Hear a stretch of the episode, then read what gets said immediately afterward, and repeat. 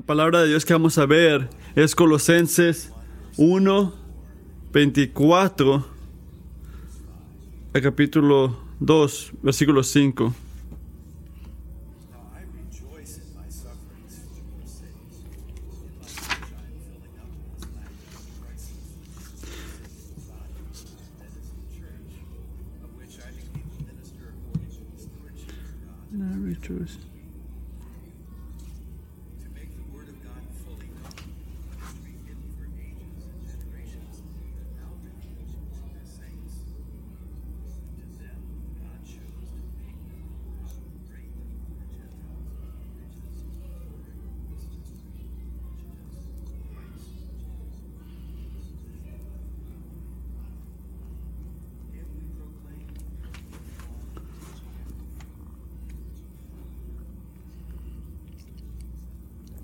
Ahora me alegro en medio de mis sufrimientos por ustedes y voy com- completando en mí, mismo lo que falta de las aflicciones de Cristo, en favor de su cuerpo, que es la iglesia. De este llegué a ser servidor, según el plan que Dios me encomendó para ustedes, el dar cumplimiento a la palabra de Dios, anunciando el, el misterio que se ha man- mantenido oculto por siglos y generaciones, porque ahora se ha manifestado a sus santos. A estos Dios se propuso dar a conocer cuál es la gloria riqueza de este misterio entre las naciones, que es Cristo en ustedes, la esperanza de gloria. A este Cristo proclamamos, aconsejando y enseñando con toda sabiduría a todos los seres humanos. Quiero que sepan que gran lucha sostengo por el bien de ustedes y de los que están en la Odisea y de tanto de tantos que no me conocen personalmente. Quiero que lo sepan para, para que cobren ánimo, permanezcan unidos por amor y tengan toda la riqueza que proviene de la convicción y del entendimiento. Así conocerán el misterio de Dios, es decir, a Cristo, en quien están en- escondidos todos los tesoros de la sabiduría y del conocimiento.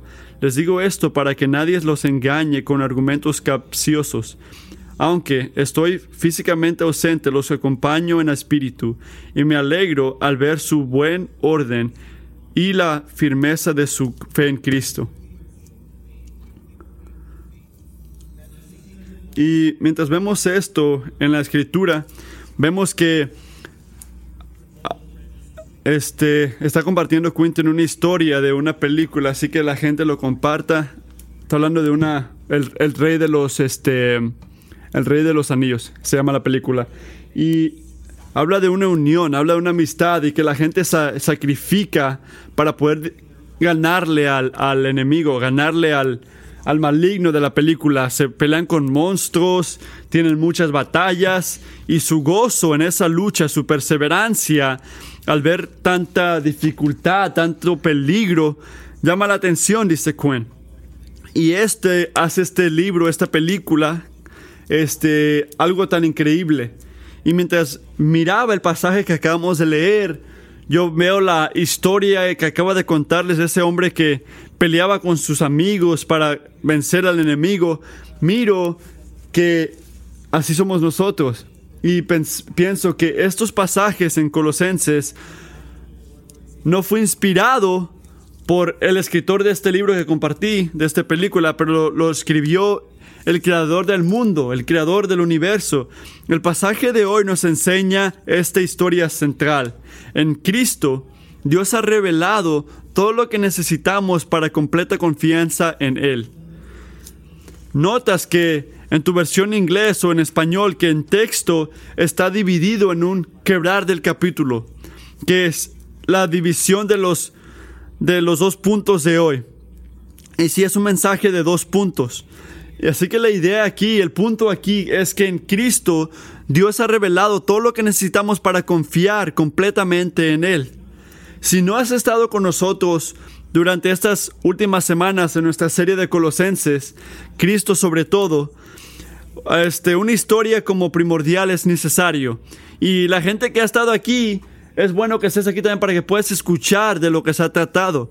Y así que, ¿dónde está Pablo? Si estudias Colosenses, sabes que Pablo está en la, cárcel, que está arrestado en Roma, esperando antes de que el emperador lo lleve a la corte. Y esto es antes de 1200 millas de la ciudad de Colosenses, de Colosenses. La manejada es como es de aquí hasta Dallas, hasta Texas. Aunque Pablo nunca ha conocido a estos cristianos en Colosé en persona, él se siente profundamente conectado con ellos. E, es en punto, en su misión en, en Éfesos, cuando pasó mucho tiempo, él compartió el evangelio a esa región y esa región incluía judíos y griegos. Y la iglesia en Coleso fue criada en ese movimiento, en ese movimiento este, cristiano que Pablo estaba guiando. Y basado a mi Biblia, cinco a seis años después, el creador de la, de la iglesia de Colosenses se unió con Pablo en Roma hablando de las enseñanzas raras que están destruyendo su iglesia en Colosenses. Así que en nuestro pasaje hoy vamos a ver cómo Pablo estaba tan involucrado en este ministerio. Y aunque hoy, en ese momento, mientras estaba escribiendo, estaba en Italia y estaba escribiendo a la gente que estaba lejísimo, como por ahí de Turquía, él estaba pensando en esos cristianos y estaba dirigiendo esta escritura hacia ellos. Así que hay que pedirle al Señor que nos ayude a entender esto. Padre, te pido que nos des, que me des a mí las palabras para poder predicar, que, estos, que esas palabras estén alineadas contigo. Que tu corazón esté enfocado en esta gente sentada aquí ahorita. Y te pido que nos des corazones para recibir, que esta palabra sea poderosa, que haga una obra en, tu, en, en las almas de la gente aquí. En tu nombre, amén. El primer punto es este, el punto número uno, el misterio de Dios es revelado. Colosenses 1.24 al 29. Me encantaría si puedes abrir tu Biblia o si quieres abrir tu teléfono, empezando en el versículo 24. Vamos a ir versículo por versículo hoy. El 24 dice, ahora me alegro en medio de mi sufrimiento por ustedes y voy completamente en mí mismo lo que falta de las aflicciones de Cristo en favor de su cuerpo, que es la iglesia es claro lo que quiere decir Pablo cuando dice sufrimiento, ¿verdad? Él está hablando de lo que está sufriendo en ese momento. Han habido restricciones grandes en su libertad. Y si lees el libro de Hechos, notas que en el mismo tiempo Pablo había escribido ah, como una como una ley a César diciendo que yo no, yo no, yo soy como que libre, yo, yo soy inocente. Él puede hablar cosas malas hacia el, hacia el rey, pero dice algo muy profundo. Dice, estoy gozoso, estoy gozoso en mi sufrimiento. ¿Qué tipo de sufrimiento has sentido tú en tu vida personal? ¿Sientes la pérdida de un hijo? ¿O quieres una relación que todavía no ha llegado? ¿O tu familia es tan difícil a lo que pensabas que iba a ser, o estás dolido porque se quebró una confianza en una relación, una amistad quebrantada. Muchos de estos sufrimientos no son causa de nuestras acciones o nuestras palabras, pero sufrimos bajo el peso de un mundo quebrantado. Y aquí Pablo dice que él se regocija, se goza en su sufrimiento. Muchos de nosotros intentamos evadir el sufrimiento o o, o nos la aguantamos y seguimos. Pero ¿qué, ¿a qué le da? ¿Cómo le da a alguien este gozo en medio de tanto sufrimiento? Pero Pablo, ¿qué no está haciendo? Pablo no está diciendo palabras positivas a sí mismo para según intentar cambiar su realidad. Él no está prendiendo la tele para distraerse de lo que está pasando en su vida. No está escapándose de la circunstancia. Y nota que tampoco está esperando que su gozo venga ya que, ya que su circunstancia cambie. Y tampoco está sintiendo gozo al lado de su sufrimiento. No, Él está diciendo que está gozándose en el sufrimiento. No hay duda. ¿Dónde está? No hay, no duda dónde está Pablo buscando su fortaleza. Está buscándola en Cristo Jesús. Este sufrimiento que está sintiendo Pablo es porque él está siguiendo a Jesús. él se puso centrado en Cristo Jesús, eh, su raíz es Jesús, y ahora está proclamando el Evangelio de Jesús de ciudad a ciudad, y por esto ahora está atado en cadenas. Algo que él dice que es por, por ustedes. Voy a levantar esta idea por ustedes en unos momentos, pero ahora voy a hablar de lo que yo pienso que para nosotros es una descripción muy rara que hizo Pablo. En la segunda parte del versículo 24 dice que en favor de su cuerpo, ah, de, oh, dice que y voy completamente en mí mismo lo que falta de, de las aflicciones de Cristo en favor de su cuerpo que es la iglesia. Él no está diciendo que lo que hizo Cristo le falta algo. ¿Por qué digo esto? Vamos a hacer una leída más profunda. Mira el versículo 19 a 22 del capítulo 1. Mira el versículo 19. Porque a Dios le agradó habitar en él con toda su plenitud y por medio de él reconciliar consigo y por medio reconciliar consigo todas las cosas, tanto lo que está en la tierra como lo que está en el cielo, haciendo en paz, haciendo la paz mediante la sangre que derramó en la cruz. En otro tiempo ustedes por su actitud y sus malas acciones estaban alejados de Dios y eran sus enemigos. nos reconcilió Cristo, ¿verdad? Pero pero Pablo no está modificando este versículo. Aquí en el versículo 24, Pablo está haciendo una conexión entre el sufrimiento de Cristo y el sufrimiento que él está sintiendo en este momento. Mientras el sufrimiento, el, sufrimiento de Cristo y el sufrimiento que siente cada creyente en su vida. ¿Cuál es la conexión? Vamos a seguir estudiando el contexto. Así es como podemos discernir cómo entender la escritura. Vamos a ver el contexto. En el versículo 22 a 24, creo que se entiende cuando lo ves en contexto. Mira el versículo 22 y, adelante. Pero ahora Dios, a fin de presentar los santos, intachables y irreprochables delante de Él, los ha reconciliado en el cuerpo mortal de Cristo mediante su muerte, con tal de que se mantengan firmes en fe, bien cimentados y, estableces, y estables, sin abandonar la esperanza que ofrece el Evangelio. Este es el Evangelio que ustedes oyeron y que ha sido proclamado en toda la creación debajo del cielo, y del que yo, Pablo, he llegado a ser siervo. Mientras él considera el poder de la salvación del, del Espíritu Santo, de la obra reconciliada que hizo Cristo, Él habla de cómo la santificación se va a cumplir. Así que Él dice que su sufrimiento es para ti, para ustedes, para la iglesia, para los colosenses hace dos mil años y para esta iglesia aquí hoy. Pablo continúa en el versículo 25. De este llegué a ser servidor, según el plan que Dios me encomendó para ustedes. El dar cumplimiento a la palabra de Dios, Pablo y su sufrimiento, su servicio es para nosotros, su proclamación trajo la palabra de Dios a los gentiles, a la gente que no eran judíos. Yo no soy judío. Así que este ministerio es muy importante. Pablo está hablando de, está siguiendo, está sirviendo a un siervo que sufrió. Considera Filipenses 3, para su voluntad yo he sufrido la pérdida de todas las cosas y las considero basura.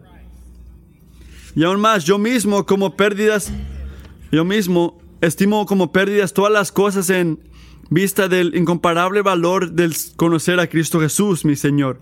Por Él lo he perdido todo y lo considero como basura a fin de ganar a Cristo y ser hallado en Él, no teniendo mi propia justicia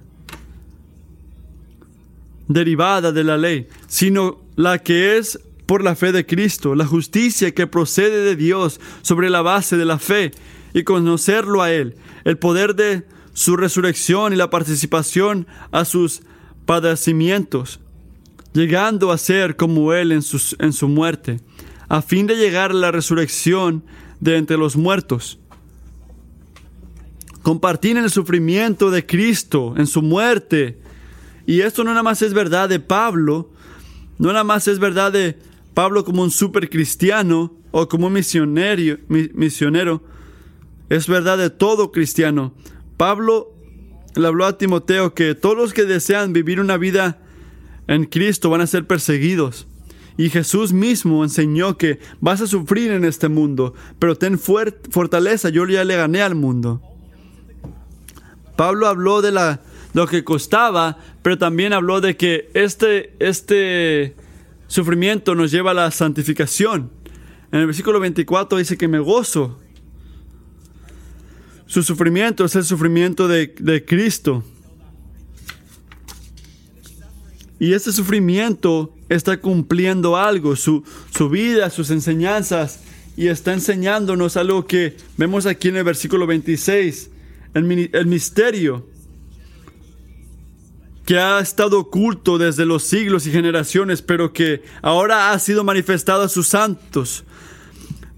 Este es el misterio, esto es lo que está hablando Pablo, que hay un gran misterio que ha estado oculto por décadas, Piensa cientos y cientos de años y miles de años, generación tras generación. Así como el anillo de la película que se refirió al principio, y habían rumores y alguien lo descubrió. En un tiempo se descubrió el misterio, así también este misterio ha sido revelado. Ahora los judíos, tal misterio puede que lo miraran como la promesa de Abraham. Génesis dice que en tus descendencias todos van a ser bendecidos. Esto fue un misterio por muchos años, sí, pero recuerda que Pablo no está hablando a, un, a este, una audiencia judía. Él está escribiéndole a una iglesia que está hecha de gentiles. Y mi Biblia me ayudó en esto porque clarificó que el propósito de Dios hacia los gentiles era oculto antes de que viniera a Cristo. A generaciones previas podían caminar en sus caminos. Revalía de... Habían como enseñanzas, pero no, era completamente claro para ellos. Y en religiones peganas en ese tiempo, los misterios eran como conocimientos que solo sabían algunos. Y con alguna ironía, Pablo usa esto para revelar a Dios que era libre para todas las naciones. Así que, ¿cuál es el misterio? ¿Qué estaba oculto y ahora se ha revelado? Lo miramos en el versículo 27. Dice, ¿a cuáles? O dice que estos Dios quiso dar a conocer cuáles son las riquezas de la gloria de este misterio entre los gentiles, que es Cristo, que es Cristo. El misterio era Cristo. este, la esperanza de la gloria. Es un misterio profundo que merece nuestra meditación. El misterio es Cristo, el Mesías, el Hijo de Dios, la segunda persona de la Trinidad, la palabra. Pero no nada más estas cosas, la palabra hecha carne, la palabra entre nosotros, el hombre de Nazaret, nombrado Jesús, el Maestro, el que hace los milagros, el siervo, el hombre inocente que fue crucificado en esa cruz. El misterio es revelado en Cristo. ¿Y cuál es esta, esta frase hermosa que usa Pablo? Es Cristo en ti, la esperanza de la gloria. No nada más es para los judíos o los gentiles, pero es para todos nosotros. Y no nada más por la primer generación de cristianos, no es para cualquier generación, es Cristo en ti. Y en las escrituras de Pablo habla de esos que están en Cristo. Y aquí está usando la frase Cristo en ti. Y mientras esto significa casi lo mismo, considera esto, Cristo en ti, Cristo en nosotros. El Nuevo Testamento está lleno de estas descripciones de la unidad que tenemos en Cristo. Como vemos en los ejemplos, en Juan, Jesús promete que si alguien me ama, va a mantener mi palabra y mi Padre lo va a amar a Él y va a ir a Él y hacer nuestra casa con Él. Dios toma residencia en nosotros, dice. Y en Efesios, Pablo habla de cómo ocurre esto. Al decir que Dios está en nuestros corazones a través de la fe. ¿Y cómo ocurre esto? En fe. Y en Hebreos vemos que Cristo es fiel como un, un hijo sobre la casa de Dios, que somos su casa. Y en 1 de Corintios, Pablo nos dice, ¿no sabes que tú eres el templo de Dios y el Espíritu de Dios está en ti? Notas qué cosa tan gloriosa que no nada más se trata de que la salvación es para todos los que creen. No, es que la salvación que sentimos viene con una relación muy íntima con Dios. Somos reconciliados. Y tenemos que cuidarnos, tenemos que cuidarnos de la arrogancia que nos lleva a cansarnos de lo que nos salvamos. Hemos sido salvados de algo. Pero tampoco podemos perder el, el milagro, lo glorioso que es de que nos hemos salvado hacia algo. Pablo habla de que Dios nos ha revelado las riquezas de su gloria. Así que lo que Dios, lo que Pablo consideraba ganancia, ahora lo considera pérdida, porque ahora ya está en esas riquezas de Dios. Puede que ya conozcas un libro pequeño que habla de 52 respuestas y preguntas y respuestas de la Biblia. La primera pregunta eh, merece nuestra consideración. ¿Cuál es nuestra única esperanza en la vida y la muerte? La respuesta. Que no somos, no, no somos los nuestros, sino que pertenecemos en cuerpo y alma, tanto en la vida como en la muerte, a Dios, a nuestro Salvador Jesucristo. A la iglesia de Colosenses que, que notaron muchas enseñanzas, Pablo les recuerda ¿Dónde puede estar su esperanza? ¿Dónde está su esperanza? En este misterio revelado en Cristo. Esta es la esperanza de Dios, para Dios y en Dios. No hay ninguna otra esperanza. Pablo lo hace muy claro. Mira el versículo 28. A Él nosotros proclamamos, amonestando a todos los hombres y enseñando a, todos los hombres con toda sabiduría, a fin de poder presentar a todos hombres perfectos en Cristo. En los domingos, ¿cuál es el mensaje que proclamamos? ¿Cuál es el mensaje que proclamamos en oración? ¿Cuál es el mensaje que proclamamos en un sermón? ¿Cuál es el mensaje que proclamamos en nuestras conversaciones de la semana pasada, nuestras esperanzas y sueños para el futuro. ¿Qué proclamamos? Proclamamos a Cristo. Proclamamos a Cristo. Proclamamos a Cristo hoy y mañana y la semana que viene y para el resto de nuestras vidas. ¿Cuál es el mensaje que proclamamos? Proclamamos a Cristo sobre todo. ¿Y por qué tanta énfasis en este mensaje? Este es de esto se trata el libro de Colosenses. Porque el día que se escribió esta letra, también en nuestro día, los mensajes culturales combaten para nuestra atención, nuestro sentimiento y nuestra alianza. De tu político que más odias, a tu show preferido, a tu teléfono bonito, a tu café, a, a lo bien que le va a tus hijos en el deporte, en las escuelas, en la, en la comunidad, vas a notar que las cosas que más te identifican van a estar sobre tu vida. Van a proclamar un mensaje. Y no puedes, no puedes este, parar de hacerlo. Se nota en lo que hablas, en lo que gastas tu dinero, en lo que gastas tu tiempo, en lo que pones en el internet. Así que pregunta, pregúntate, ¿cuáles son los mensajes sobre tu vida ahorita? Pablo habla de cuál lo que más importa, lo que debe de caracterizarnos es Cristo. Él dice, a Él lo proclamamos, advirtiendo a todos, guiando a todos, para poder presentar a todos puros en Cristo. El misterio de Pablo es enseñar para un propósito. ¿Cuál es el propósito? ¿Por qué escribió esto? Para presentar a todo hombre perfecto en Cristo.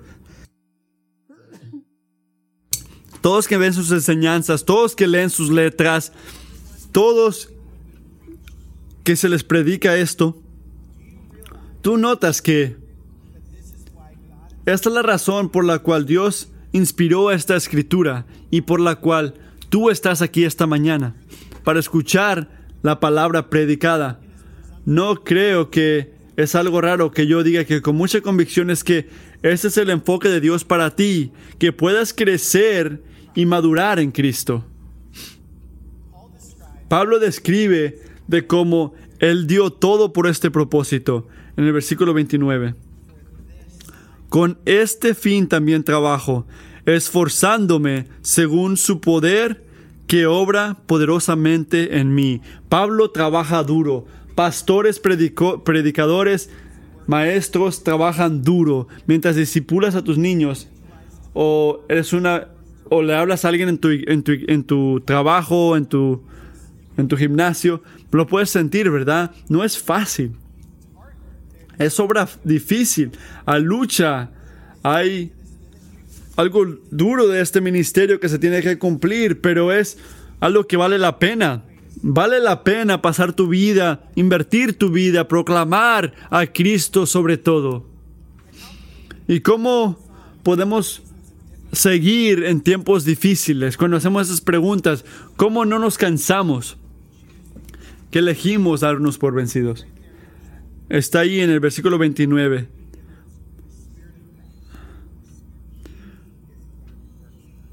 Por la gracia de Dios nos dio el Espíritu Santo. la mecha viene de Jesús. No es, la, no es la energía de Pablo, no es la energía de Pablo, es la energía de Cristo la energía de Cristo que obra en nosotros y obró en, Pablo en ese tiempo y ahora en nosotros como creyentes. Si eres un creyente, el poder de Cristo, el poder de Dios está en ti para darte energía, para prepararte, para ayudarte. Así que ¿dónde te sientes débil? ¿Dónde te sientes cansado en la obra que Dios te ha dado? ¿Dónde sientes que no tienes visión o dirección o motivación? ¿Dónde sientes que ya estás como luchando? ¿Dónde sientes que tienes mucho, mucha, mucha emoción, mucho sufrimiento? Pablo, Pablo te diría, no te canses.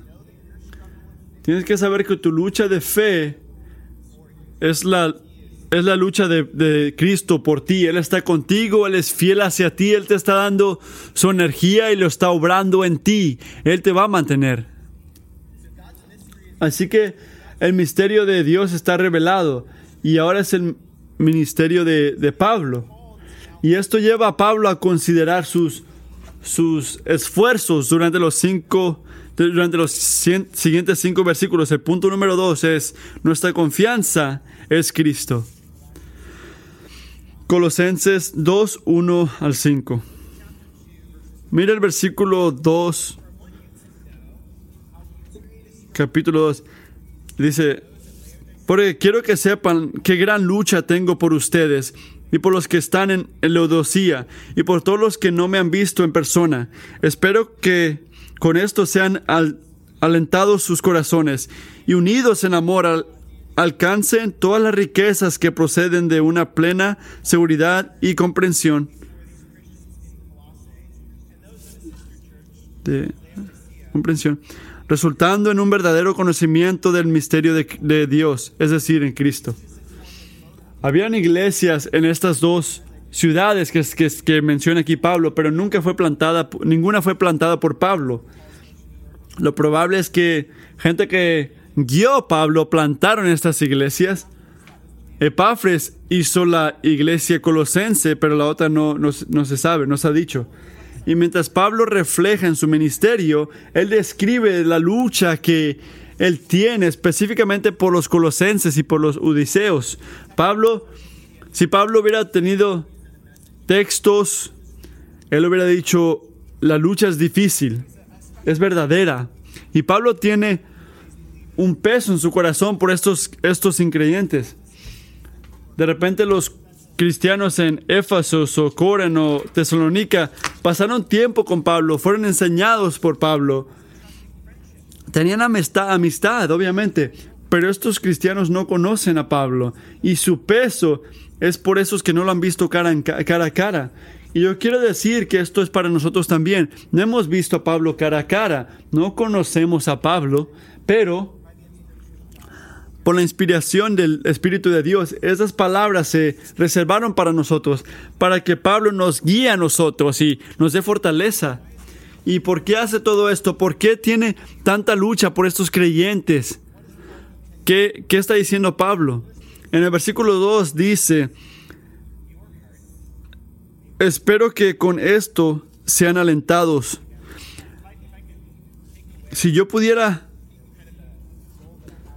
ver el enfoque que yo tengo por este sermón es que sus corazones sean alentados.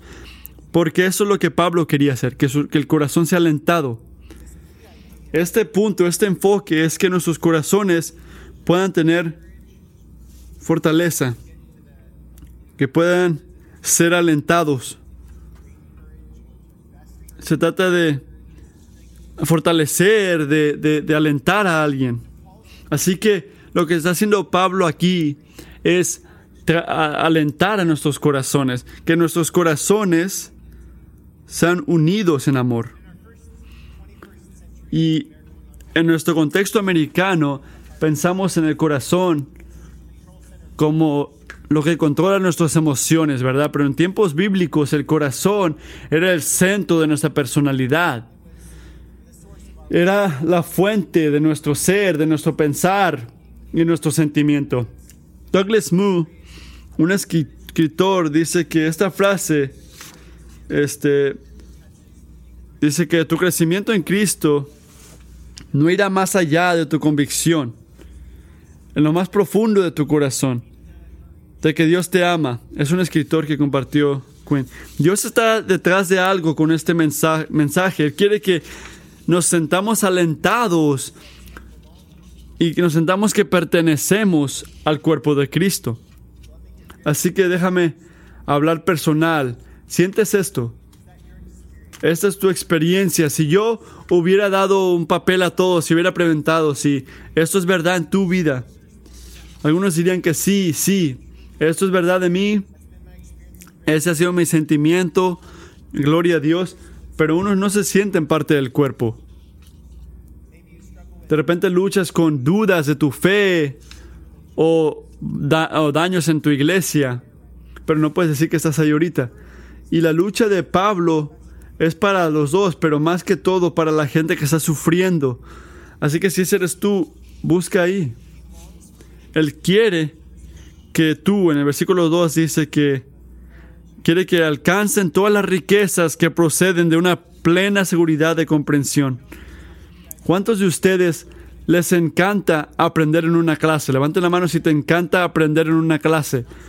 Y otros, ¿quién prefiere otras maneras creativas diferentes que no sea una clase?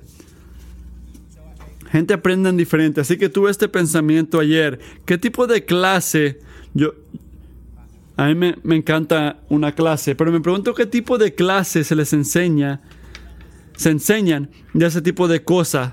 Así que busqué una iglesia popular y miré esta lista. Introducción a estudios religiosos, religiones del mundo, religiones en, en el mundo, religiones de filosofía. Así ¿cuál es mi punto?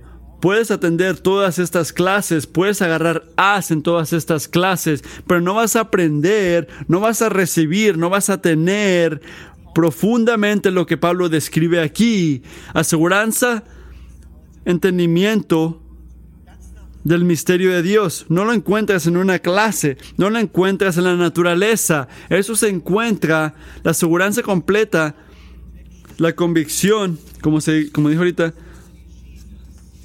tu crecimiento en Cristo se encuentra en Cristo, como se revela en la palabra de Dios. Así que si tienes una duda, al final del capítulo 1, Pablo lo habla claramente del misterio de Dios. El capítulo 2, versículo 2 dice, alcancen todas las riquezas que proceden de una plena seguridad de comprensión, resultando en un verdadero conocimiento del misterio de Dios, es decir, Cristo.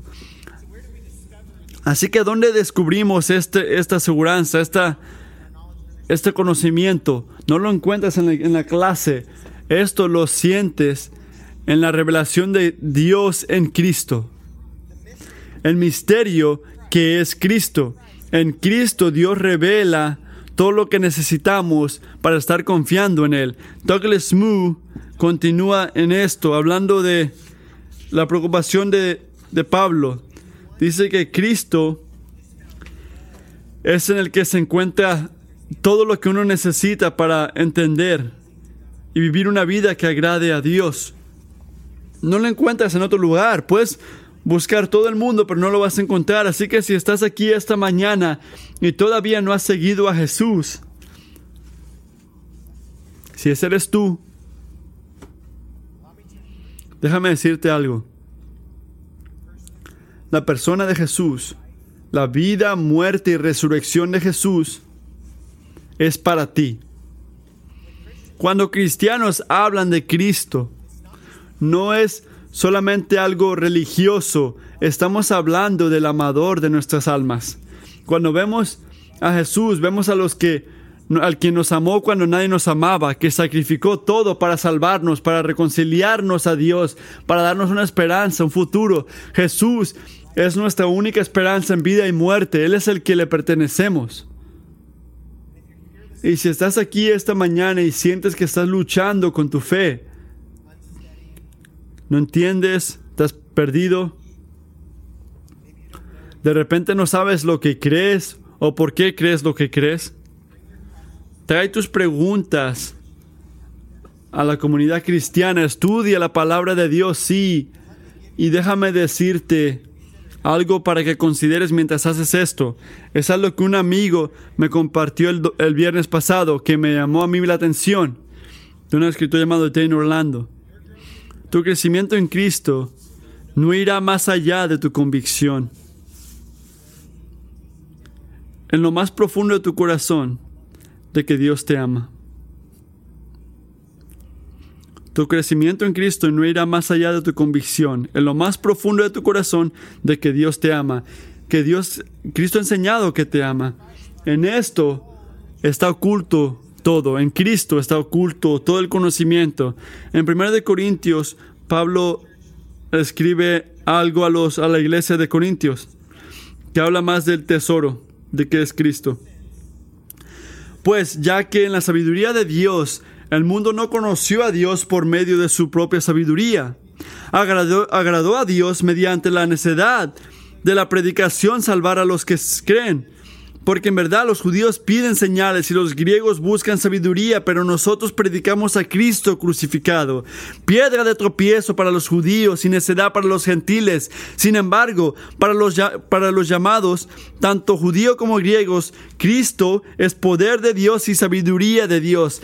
En el tiempo de Pablo, la cultura ponía mucho valor en el hablar por persueso de la gente, de maestros que te llevaban a sabiduría especial, pero Pablo le dice a los colosenses que no debemos, no podemos ser engañados o buscar en otro lugar esa sabiduría. Todo está en Él. Así que tenemos que estar en guía, en guardia, o para que no se nos olvide lo que ha hecho Cristo. Pablo dice en el versículo 4, esto lo digo para que nadie los engañe con razonamientos persuasivos. Parece que había muchos maestros falsos en este tiempo, durante este tiempo, y que han seguido saliendo para, para intentar destruir el cristianismo, que han intentado engañarnos. Y como individuales y como cuerpo corporal, tenemos que tener este cuidado muy serio. Así que hay que pensar en unas categorías que tenemos que estar cuidando. Algunos de nosotros, voy a levantar la mano por esto, puede que se lleguen mucho al legalismo, creyendo que tenemos que añadir a la obra de Cristo para que Dios esté alegre con nosotros. Algunos de nosotros, pues que somos ciegos al pecado que no, se, que no nos hemos arrepentido en nuestras vidas, sintiéndose que a Dios no le importa si seguimos pecando. Jesús ya pagó eso, así que estamos bien, así que nos justificamos al lugar de confesar nuestro pecado. Algunos de nosotros nos sentimos como poderosos, como que el, el, el evangelio de prosperidad o el evangelio social y pensamos, sí, ese es el verdadero evangelio. Algunos de nosotros intentamos caminar de la iglesia por pensamientos presentes, por fallas presentes, por fallas pasadas. Y el remedio no se trata de estudiar todas estas alternativas, sino estudiar lo que es verdad. Puede que escuchaste la ilustración de identificar falsa, falso dinero. Como va la historia, el banco se entrenó, los entrenaron cómo detectar qué billetes eran falsos y en lugar de inspeccionar a los falsos, solo, solo usaban a los, a los auténticos día tras día, minuto tras minuto, para que puedan saber lo que era auténtico, para poder eh, notar lo que era falso. Y creo que ahí es algo muy importante para nosotros. Nota que Pablo ni siquiera intenta articular claramente lo que quiere decir esa enseñanza.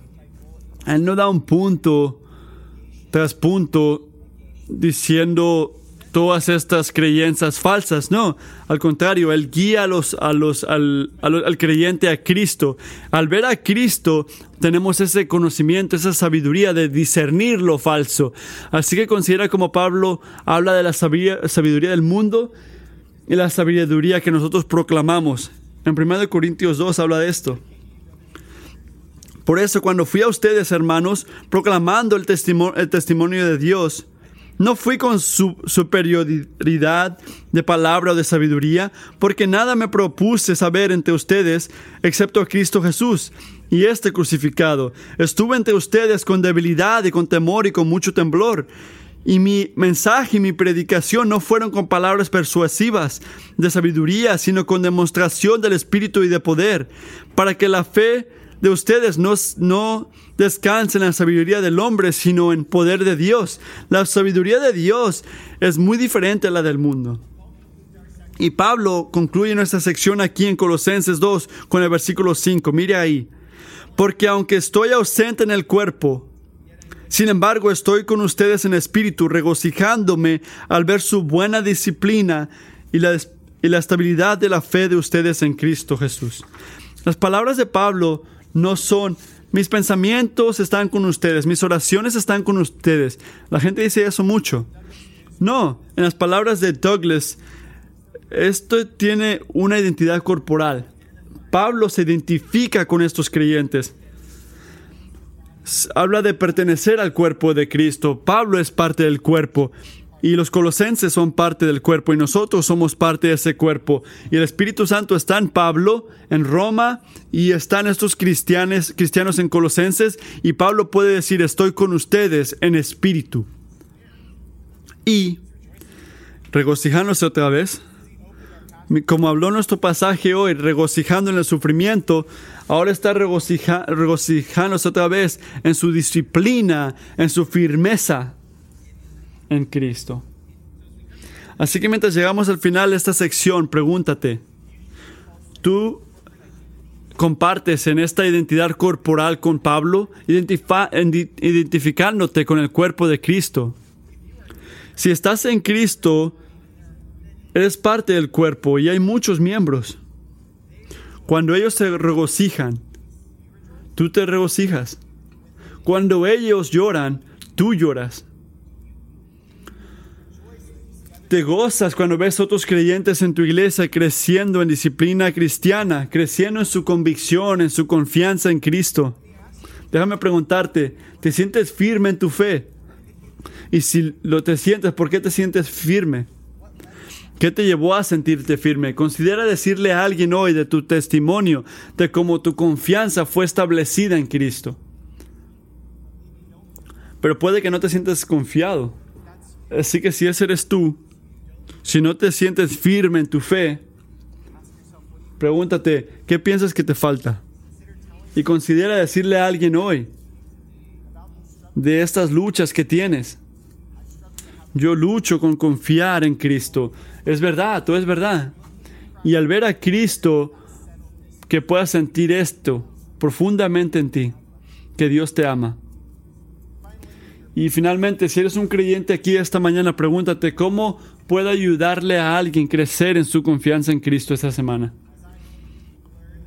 Como he aprendido, como hemos aprendido esta mañana, todos tenemos necesidad y todos tenemos que amar unos a otros. Así que hay que hacer esto bien.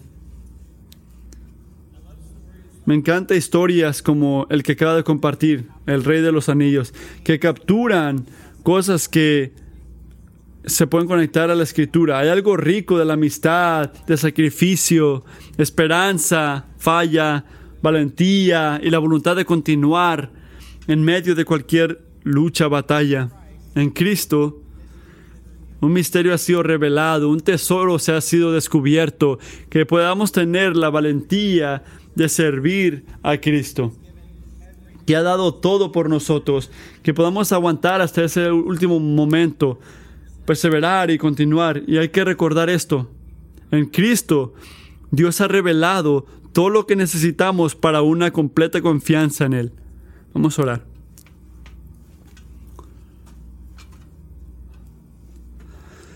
Padre, te agradezco que has perseverado tu palabra durante todos estos años. Te agradezco por el regalo de la palabra que tenemos, que podemos tener acceso libro, libre. Te pido que la tenemos te agradezco que la tenemos en nuestro propio lenguaje, el privilegio de unirnos hoy, escuchar la palabra predicada. Padre, te pido que nos ayudes a mantener esto en nuestras almas, Señor. Tú has revelado una gran, una gran gloria en Cristo, la gloria más grande. Te has revelado a ti mismo. Y Dios, confesamos que muchas veces fallamos al ver esta gloria, al percibir esta gloria y vivir en lo bueno de esta gloria y vivir con una confianza en Cristo.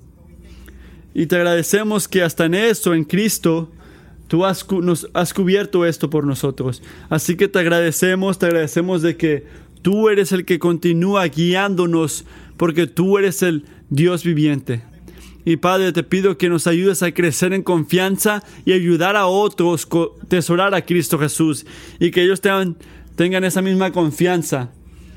Porque nosotros sabemos que tú nos amas. Ayúdanos a proclamar a Cristo sobre todo. En tu nombre oramos. Amén.